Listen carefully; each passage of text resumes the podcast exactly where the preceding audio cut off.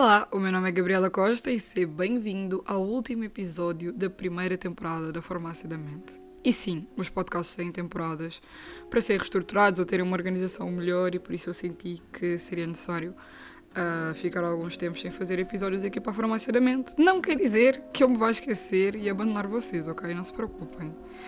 Eu acho que não era capaz de todo não criar nenhum tipo de conteúdo para a Farmácia da Mente. E este episódio está a ser difícil de gravar porque eu estou a ficar emocionada e depois perco no contexto todo.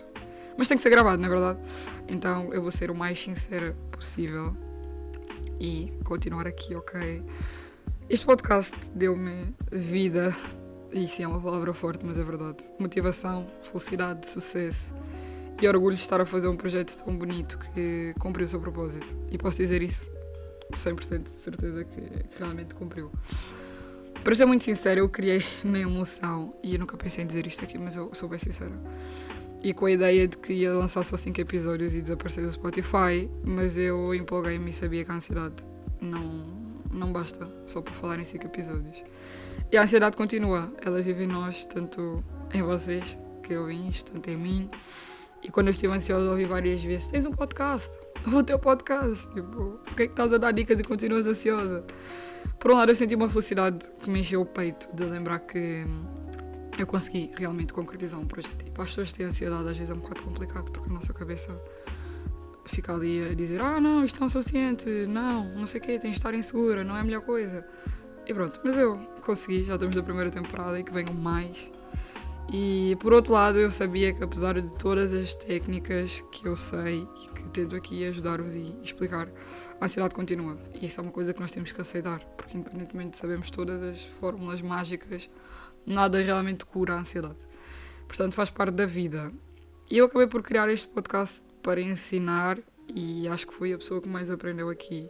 Eu aprendi sobre a ansiedade de maneiras completamente diferentes, com vários convidados e foram convidados muito especiais, todos eles. E, e, podia aqui agradecer em nome de todos, mas eu vou mandar isto no privado, porque senão fica uma, um episódio gigante. Uh, eu acabei por aprender muito.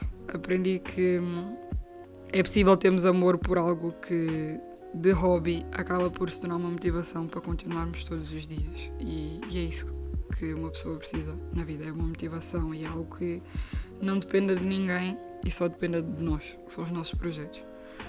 Portanto, eu aprendi que a farmácia da mente é muito mais do que aquilo que eu poderia acreditar que fosse. E vivi coisas que eu nunca pensei em viver, graças ao, ao meu podcast. Alcancei resultados e pessoas que eu nunca pensei na vida que era capaz de alcançar. E arrisquei muitas vezes e de tudo, para não dizer todas as vezes, a maioria delas deram certo.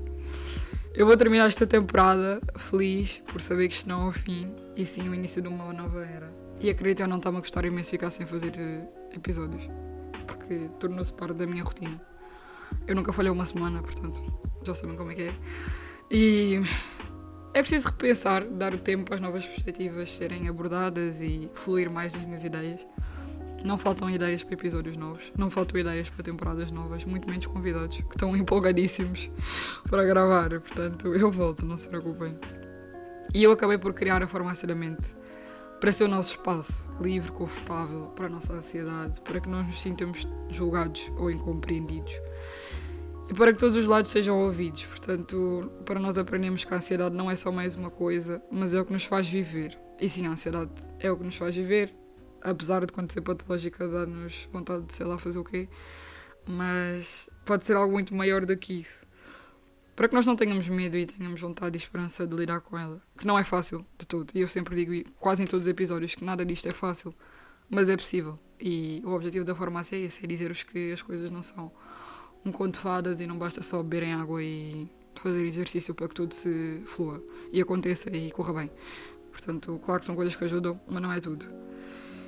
E eu fico emocionada em saber que foi possível e que a Gabriela, há oito meses atrás, criou isto com sei lá quantas mil inseguranças, estava errada, porque realmente é possível fazer um podcast, as pessoas ouvem um podcast, independentemente de estar em Portugal ou não, uh, as coisas podem ter um alcance maior e que é possível ajudar pessoas, por mais que eu não tenha formação profissional e entre outras coisas.